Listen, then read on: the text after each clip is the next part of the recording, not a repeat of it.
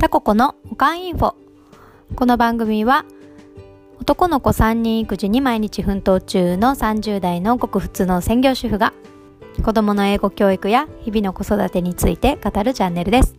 どうもこんにちはタココです。えっと前のあの音声からだいぶあの間が空いてしまいましたが久々の更新になります、えーまだ聞いていただけている方がいらっしゃったら嬉しいです。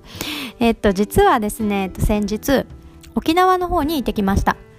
えっと、これは沖縄に、あの、観光に行ったわけではなくて、あの、インターナショナルスクールの見学に行ってきました。えー、なので今日はそのことについてお話ししていきたいなと思います。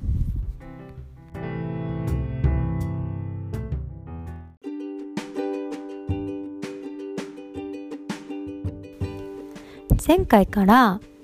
あの長男がプリスクールを卒業した後の進路について悩んでるっていうことをあのお話ししてきたかなと思うんですけどそうなんですよ悩んでいてであの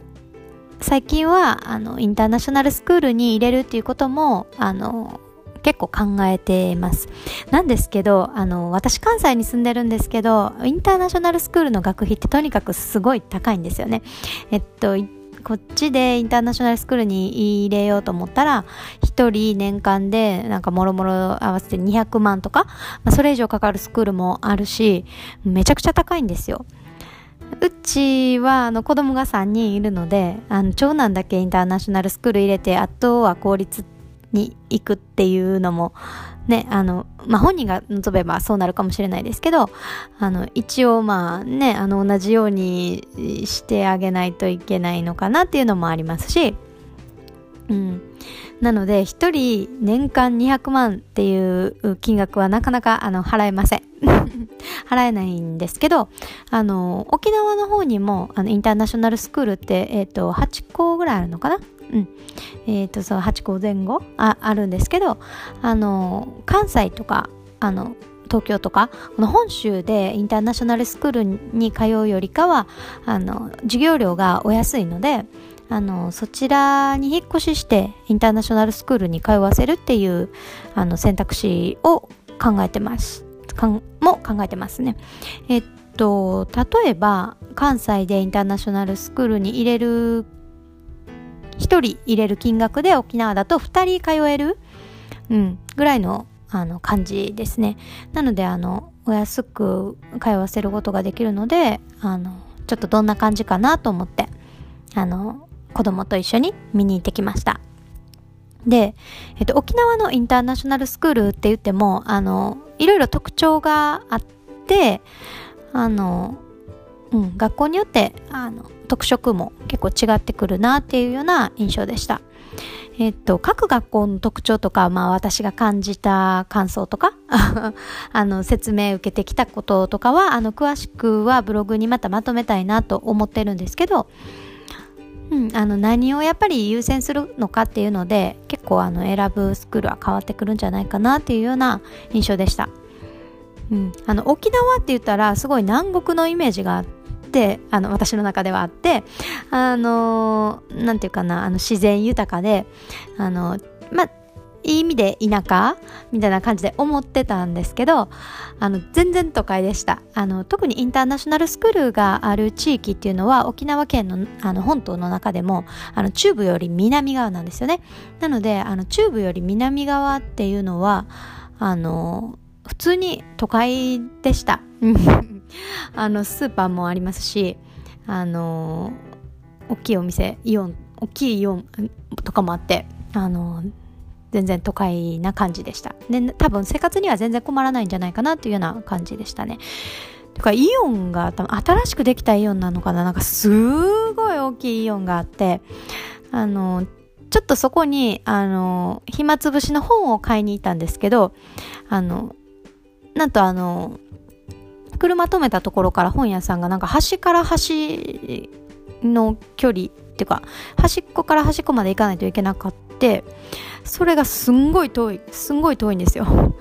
なんと本屋さんがすんごい遠いぐらい建物がすんごい大きくてびっくりしました。こんな大きいイオンが沖縄にあるんやと思ってびっくりしましたね、うん、なので生活には全然困らないんじゃないかなっていうような感じ、うん、ですね。うん。だからそこであの暮らすのも全然ありだなっ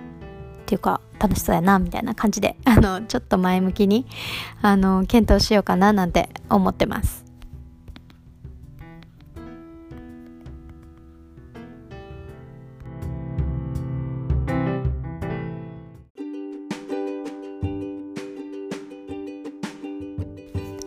えっと、3泊4日で実は沖縄に滞在してきたんですけどあのスクールの中だけじゃなくて、えっと、普通にスーパー行ったりとかあのさっきも言ったイオンとか行ったりとかあと飲食店でご飯食べたりとかあと公園に行ったりとかしてもあの外国人の方が結構多いなって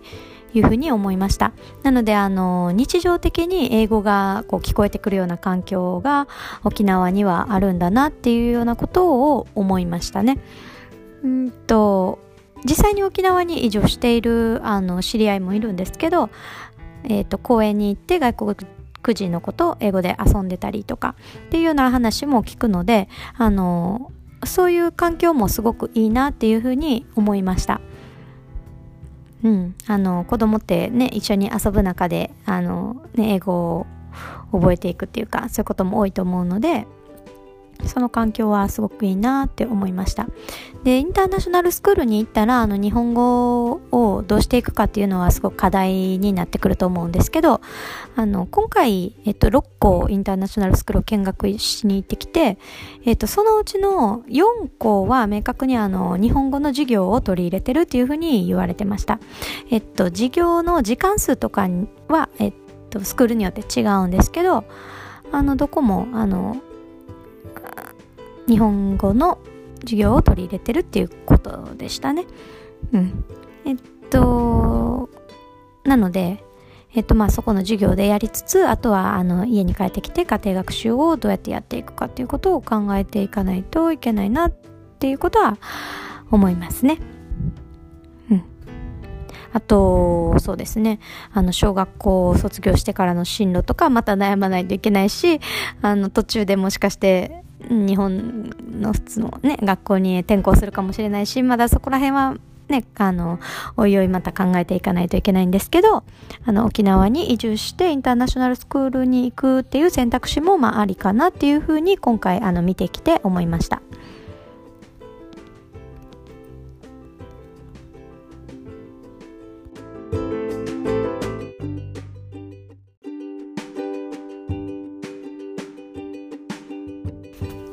タココのおかんインフォ。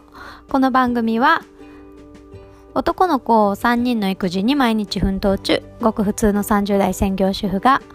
子供の英語教育や日々の子育てについて語るチャンネルです。ということで今日は沖縄のインターナショナルスクールを見学してきたことについてお話ししてきました。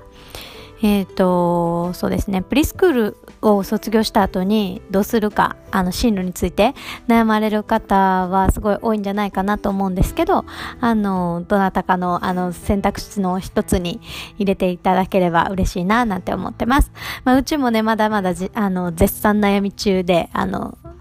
決めてないんですけど、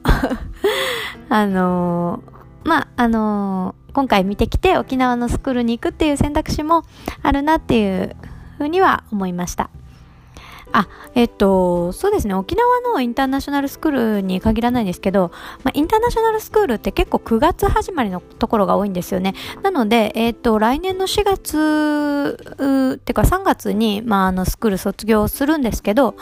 あの、4月だと、まだあの、幼稚園、幼稚園生の